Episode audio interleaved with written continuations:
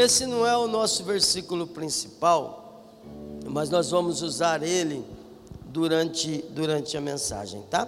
É, segundo Timóteo capítulo 1, versículo 7, eu estava conversando agora há pouco com o irmão Robson, o irmão Robson é esse moço aqui, ele estava falando de uma luta que ele passou também para atender uma das nossas igrejas, e é assim mesmo, sabe, luta a gente sempre vai ter, mas em todas as coisas somos mais do que vencedores por Cristo Jesus, o nosso Senhor. Para cada luta, uma vitória. A luta que você está hoje, daqui a pouco você olha e vai falar: venci, passou, ficou para trás. Glória a Deus. Amém? Diz assim, 2 Timóteo capítulo 1, versículo 7. Porque Deus não nos deu o espírito de temor, mas de fortaleza e de amor e de moderação. Amém? Agora eu vou ler uma outra passagem, um texto um pouquinho mais comprido. Eu vou ler para você entender. Tem, tem um princípio muito importante, muito importante. Tem algo que Deus quer que você entenda hoje.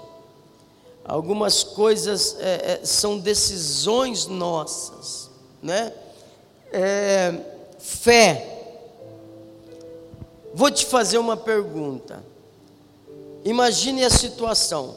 Imagine a situação tem um, uma árvore que dá fruto. Fala um fruto. Qual, qual árvore que dá fruto?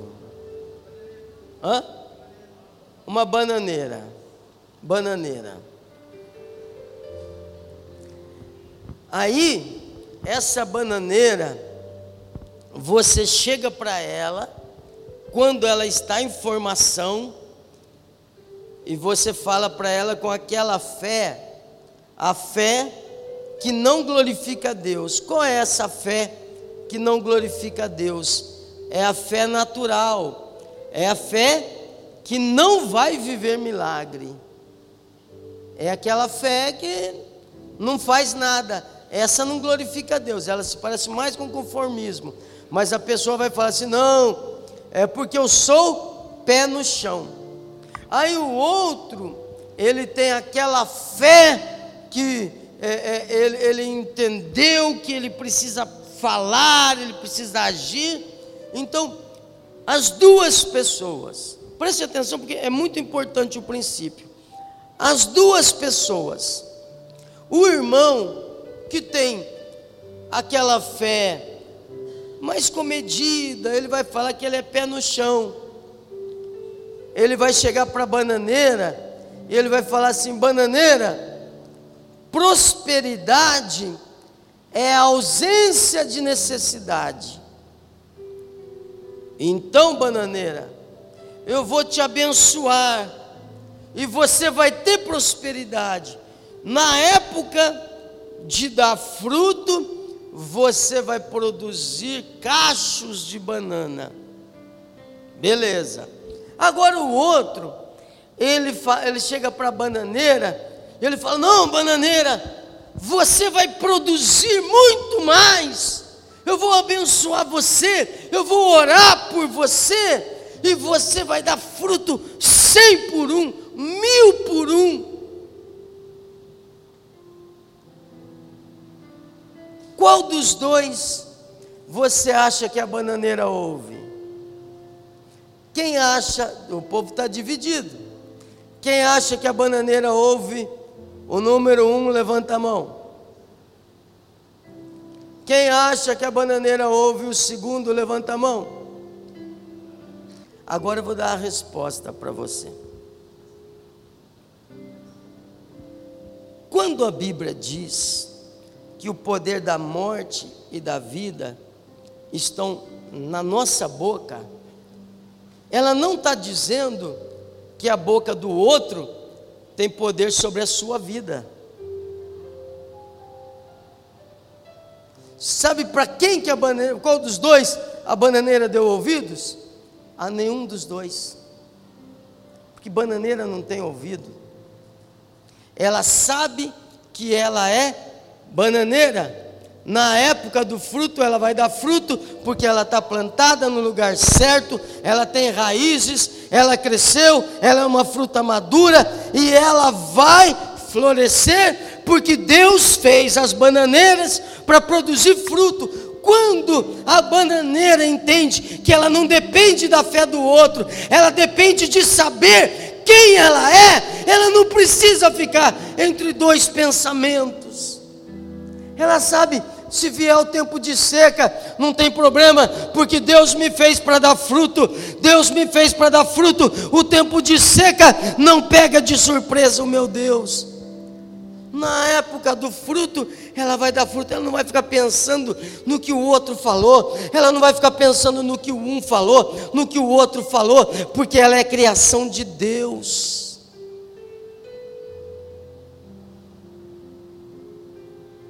Primeira coisa que você tem que saber é quem você é. Porque quando a Bíblia diz o poder da morte e da vida estão na boca, não quer dizer que você está na boca do outro, é na sua boca a sua vida. Então alguém fala para você, esse ano você não vai produzir nada. E você fala: espera para ver, porque Deus me fez para produzir. Espera para ver, porque Deus já colocou dentro de mim tudo que eu preciso para vencer. Espera para ver, porque o Senhor vai ser glorificado. É por isso que a Bíblia diz que Deus é glorificado quando a gente dá muito fruto. Então a gente precisa aprender a confiar em quem a gente é, não no que esse diz ou no que aquele diz, mas no que ele diz. Vou contar uma história na Bíblia para você. Sabe que deu, tio? Deu? 1 Samuel, capítulo 11. Perceba, o diabo vai fazer de tudo para você esquecer quem você é. Quando você esquecer quem você é, você vai ficar sempre dependendo do outro, sempre dependendo da aprovação do outro. Ah, fulano não gostou do que você fez, e daí? Fulano gostou do que você fez, e daí? E daí? Irmão, chega uma hora na vida da gente que a gente não se impressiona mais com nada. Chega uma hora na vida da gente que. Né? A coisa, a coisa mais difícil é, é receber elogio. Para mim, eu, eu acho difícil, porque não, não sei mexer com isso. A gente está acostumado a receber crítica. Crítica é bom. Quando a pessoa critica a gente, quando a pessoa fala mal da gente, quando a pessoa está correndo atrás da gente, é bom, porque a gente vai se melhorando, a gente vai corrigindo, a gente vai, opa, glória a Deus, louvado seja Deus, então eu vou vencer. É isso, e a gente, e a gente vai vencendo. Agora, deixar entrar no seu coração, deixar de produzir fruto, porque alguém falou, não está certo. E achar que vai produzir fruto, porque alguém falou, não está certo. Você vai produzir, porque Deus é contigo, porque Deus não nos deu o espírito de medo, mas de poder, de amor, de fortaleza. É o Espírito de Deus que está dentro da gente. O mundo vai fazer de tudo para você ficar prostrado, para você viver humilhado. Quer ver? Um exemplo da humilhação que o mundo quer fazer. 1 Samuel capítulo 11, versículo 1 diz assim: Então subiu Naás, a Monita, e sitiou a Jabes de Gileade. E desceram todos os homens de Jabes a Naás, e disseram, perdão, todos os homens de Jabes Anás, eles disseram: Faze aliança conosco e te serviremos. Ó, Naás sitiou a cidade, os homens da cidade, com medo desse, desse rei, de, desse tirano, com medo desse homem que era um homem muito mau e muito poderoso ao mesmo tempo. Eles, com medo, eles falaram assim: Ei, não mata a gente não. Ei, Covid, não mata a gente não. Ei, Naás, não mata a gente não. Vamos fazer um acordo. A gente te serve. Vamos fazer um acordo. Para que isso? Oito ou oitenta? Não. Mas Deus deu para a gente espírito de medo? Hã? Diga assim: Deus não nos deu espírito de medo, mas de fortaleza. Deus não nos deu espírito de medo. Então Naás chega, ele é mau, ele é perverso, ele é grande, ele é forte, mas o nosso Deus, ele é todo poderoso. Então fica sabendo Naás, você tem a chance de ir embora vivo, porque aqui é Deus quem manda, a gente nunca vai te servir. Mas eles com medo, eles falaram: faz aliança conosco, nós vamos te servir, nós vamos adorar os seus deuses, nós vamos trabalhar para você a vida toda, nós vamos fazer nossos filhos serem escravos, faz aliança com a gente, mas não nos mata. Um sintoma de quem não tem o Espírito Santo é o medo. Mas Deus não nos deu o espírito de medo, mas de força. Amém? Então, o diabo é expert em humilhar. Veja a resposta de Naás.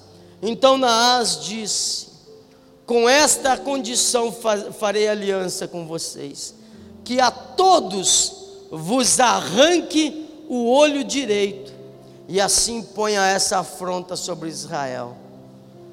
Vou deixar vocês vivos, mas a condição é que eu possa arrancar o olho direito de vocês. Olha, amanhã quero uma fila de todos os valentes de Israel aqui diante do meu exército, e nós vamos arrancar o olho de todo mundo.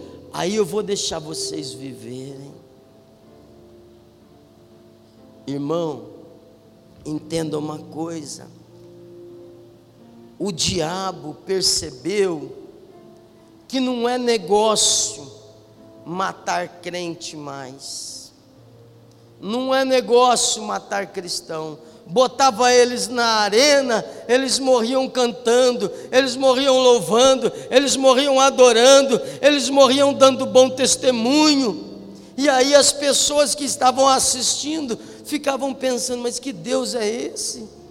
Que Deus é esse que esse pessoal morre, sofre, mas não nega? Os nossos deuses, olha, não fazem nada, ninguém ama essas porcarias de deuses do Egito. Mas esse pessoal ama esse Deus. Esse pessoal morre por esse Deus. E aí eles começavam a investigar. E para cada cristão que morria, nasciam outros tantos. Outros tantos se convertiam ao Senhor. Porque Jesus é maravilhoso. Quem conhece, ama.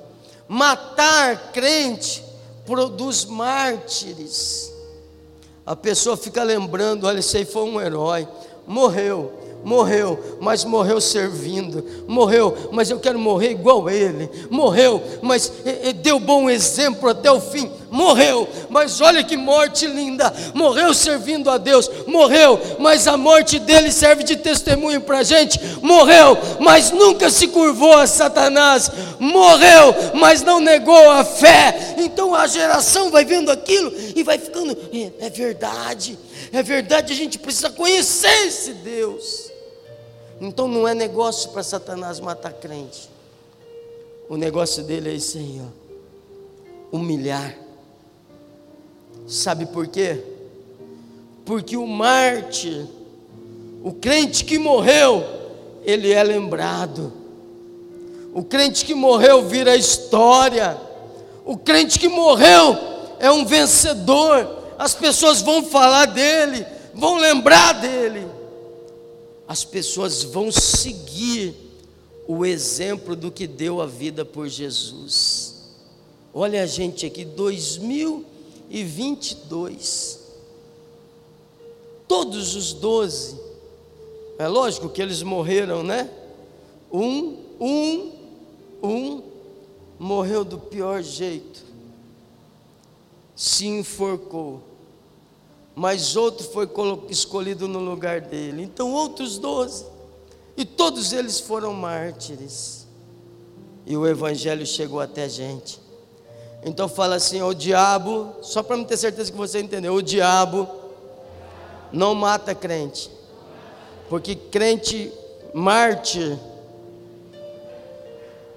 crente mártir, quem morre pelo Evangelho não é derrotado, quem morre pelo Evangelho é vencedor. Sabe o que, que o diabo faz? Se as pessoas seguem até os mártires, vou te dizer uma coisa: ninguém, ninguém segue o derrotado, o humilhado, nem a família dele acredita nele. O diabo quer fazer você andar rastejando, humilhado, envergonhado. O diabo quer você de cara no chão. O diabo quer ver você sangrando. Ele quer ver você batendo na porta de alguém com o pires na mão, dizendo: Ei, me arruma um pouquinho de comida. O diabo gosta é de ver crente humilhado. Essa é a especialidade de Satanás. Quando você esquece de quem você é, vem alguém e te machuca, vem alguém e diz assim: esse ano você não vai produzir nada, esse ano você não vai dar nada, você nunca vai ser ninguém, e você esquece que você é a, a bananeira que foi feita para produzir fruto, e você bota aquilo no coração, fica magoado, fica triste e nunca mais produz fruto. Outro, ele ouve o evangelho da troca, da prosperidade por, por prosperidade, de gente que vai na igreja para ganhar a vida, e fica sabendo, fica sabendo que não é bom negócio porque Jesus disse: quem quiser ganhar a vida, perde. Deus vai te fazer prosperar. Deus vai te colocar nos lugares altos, porque você vai conservar o teu coração. O seu coração não muda, a sua conta bancária pode mudar muito, mas o teu coração não pode mudar você não depende nem desse nem daquele, você sabe quem você é. Amém? Aí, uns foram humilhados, foram machucados, levam uma vida triste. Oh, vida! Oh, azar! Você é crente? Eu sou.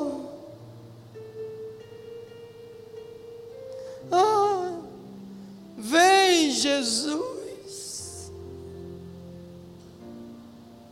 Eu tenho dois sentimentos quando eu falo da volta de Jesus. Dois.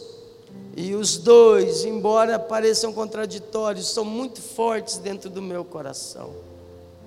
Meu espírito não vê a hora da glorificação, de estar com o Senhor.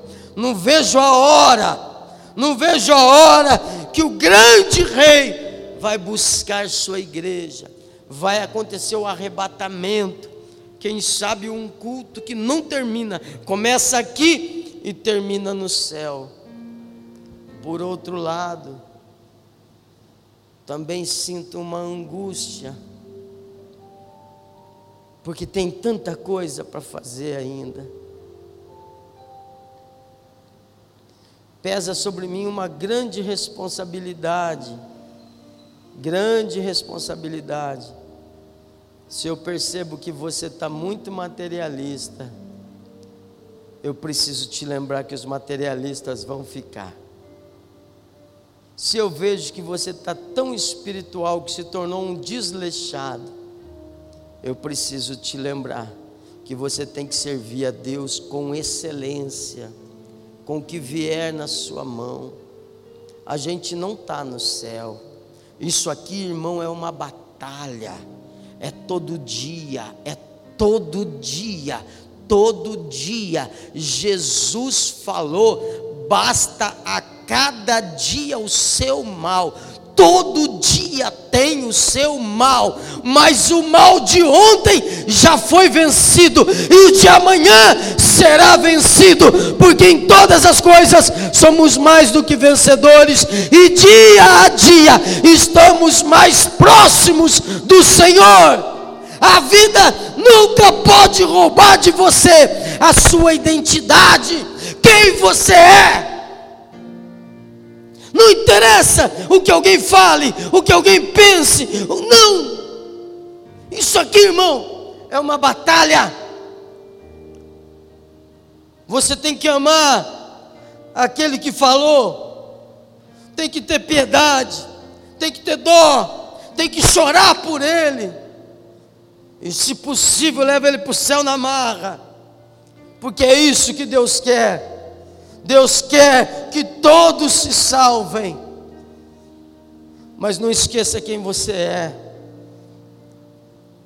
Deus quer que você vença. Irmãos, é chegado a hora, a natureza geme, a natureza espera a manifestação dos filhos de Deus. É chegada a hora dos filhos de Deus se manifestarem. É a sua hora é a sua vez, é a hora de você romper, é a hora que você vai falar a verdade, Senhor. Eu entendi, eu entendi, agora deu um estalo aqui, eu entendi. O reino de Deus é semelhante a uma pedra preciosa que um homem encontrou no campo. Ele nem tinha dinheiro para comprar aquela pedra na hora, e ele saiu correndo. Ele falou: Uau, é a minha pedra, a minha pedra preciosa está ali. Ele vai, ele vende tudo que ele tem e adquire o campo, e não vende a pérola, porque ela valia mais do que dinheiro. Está na hora, irmãos Está na hora, está na hora do Senhor olhar para o seu coração e falar: olha lá, está pronto, está pronto, está pronto. Olha lá o coração dele, olha lá o coração dela, está pronto. Já estão limpos pela palavra, já foram lavados, já foram remidos, já foram abençoados.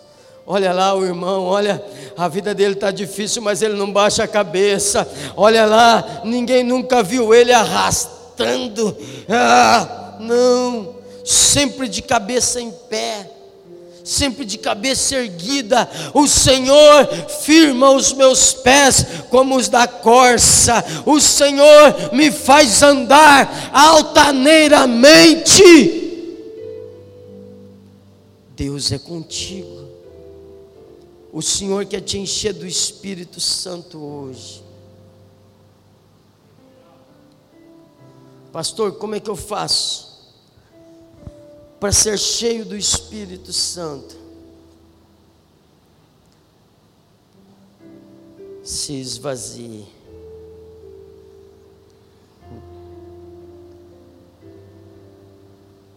Deixa Ele ser tudo para você se esvazie. E todos os dias se esvazie. Todo dia. Todo dia sirva a Deus. Se puder ser pessoalmente, excelente. Se não puder, brilha onde você estiver. Lá no teu trabalho. As pessoas acham que Deus só precisa de pastor. Não, Deus precisa de pastor. Mas Deus também precisa de médicos. Deus precisa de médico que fale assim: olha, vou te dar uma receita, mas posso orar por você. Deus precisa de empresários, grandes empresários, gente muito rica que vai abençoar o país Deus precisa de juízes, Deus precisa de desembargadores, Deus precisa dos trabalhadores braçais, Deus precisa de você, aí onde você está e do jeito que você está. Mas, pastor, eu não é você, não é o que você fez, é o que ele fez. Eu vou ler o texto aqui, só para não deixar do jeito que está, porque eu não gosto de deixar capeta no meio. Porém, Naás diz: só se me deixar arrancar o seu olho. Vai deixar, irmão? Hã? Aqui não. Aqui não. Em nome de Jesus. Veja, veja o resultado. Ó. Vamos lá. Então os anciãos disseram: Deixa-nos por sete dias para que enviamos mensageiros por todos os termos de Israel. E não havendo ninguém que nos livre, nós viremos a ti. Ó, é o seguinte: me dá sete dias. A gente vai ver se alguém se levanta para nos livrar. Hum. O mundo está esperando um novo Moisés. Irmão, esqueça. Esqueça. Mudou o tempo. Deus não vai levantar ninguém para te ajudar, Deus vai te levantar para ser a solução. Deus vai te levantar, bota a tua mão, que Deus envia anjo, Deus faz no teu lugar, Deus abre portas, Deus faz milagre, Deus te guarda, mas vai você, não fica esperando o próximo Moisés, não. Ah, sete dias. Quando falaram sete dias, chega no rei Saul, veja lá o quatro. E vindo os mensageiros de Gibeá de Saul falaram essas palavras aos anciãos, então todo o povo se levantou e chorou. 5. E eis que Saul vinha do campo atrás dos bois e disse Saul: Que tem o povo que chora? E contaram-lhes as palavras dos homens de Jabes. Veja a reação dele. Contaram as palavras dos homens de Jabes. Veja a reação do rei Saul. Então o espírito de Deus se apoderou de Saul, ouvindo essas palavras, e acendeu-se em grande maneira a sua ira. Quando ele ouviu isso, ele não chorou igual todo mundo. Fala assim: quem tem o Espírito Santo não vai ficar chorando. Aliás, irmão, a gente chora, né? Hã? Mas não chorar de derrota, não chorar porque não tem que fazer. A gente chora para Deus. Se tiver que chorar, chora no quarto fechado mas diante do mundo, ó, fica, fica sabendo que o Senhor vai dar a vitória. Ele não chorou, ó, o Espírito Santo entrou nele, em vez de chorar, ele ficou com ira, por quê? Porque Deus não nos deu espírito de medo, mas de poder. Deus não nos deu espírito de medo, mas de poder. Não chorou, ficou revoltado. E veja o que, que ele faz: tomou uma junta de bois, cortou-os em pedaços e os enviou a todos os termos de Israel pelas mãos dos mensageiros, dizendo: A qualquer que não seguir a Saul e a Samuel, o profeta, assim se fará. Ele picou os bois e ele falou: manda pedaço para todo mundo. Eu quero que eles entendam que existe um Deus maior a quem temer. Ninguém, ninguém vai se prostrar na as coisa nenhuma. Quem aparecer sem o olho aqui, eu vou despedaçar. Porque Deus não gosta de covarde. E o povo saiu, e caiu o temor do Senhor sobre o povo, e o povo todo saiu como um só homem. O que é saiu como um só homem? Todo mundo aqui num coração só, dizendo: Nós vamos conquistar a cidade nós vamos vencer, porque o Espírito do Senhor é conosco. Nós vamos vencer em todo lugar que a gente estiver, a gente vai vencer. Bota o próximo para mim. E contou em Bezeque, houve dos filhos de Israel 300 mil, e dos homens de Judá 30 mil. Sabe qual que é o número do exército brasileiro hoje? 320 mil. Maior que o exército brasileiro. Imaginou? Hã? Vai lá. Então disseram: Assim direis aos homens, vindo, pois, anunciando os homens de Jabes se alegraram E eu não sei onde que está a vitória desse negócio aí. Bota o próximo. Hum. O 11. Sucedeu que ao outro dia Saul pôs o povo em três companhias e vieram ao meio do arraial pela vigília da manhã e feriram os amonitas até que o dia aqueceu. E sucedeu que os restantes se espalharam de modo que não ficaram dois deles juntos. O povo se uniu, o povo venceu, o, o, homem mau perdeu, Naás perdeu, o povo venceu, o povo ficou unido e não tinha nem dois dos outros juntos. Amém? Porque o Senhor não nos deu espírito de medo, mas de poder.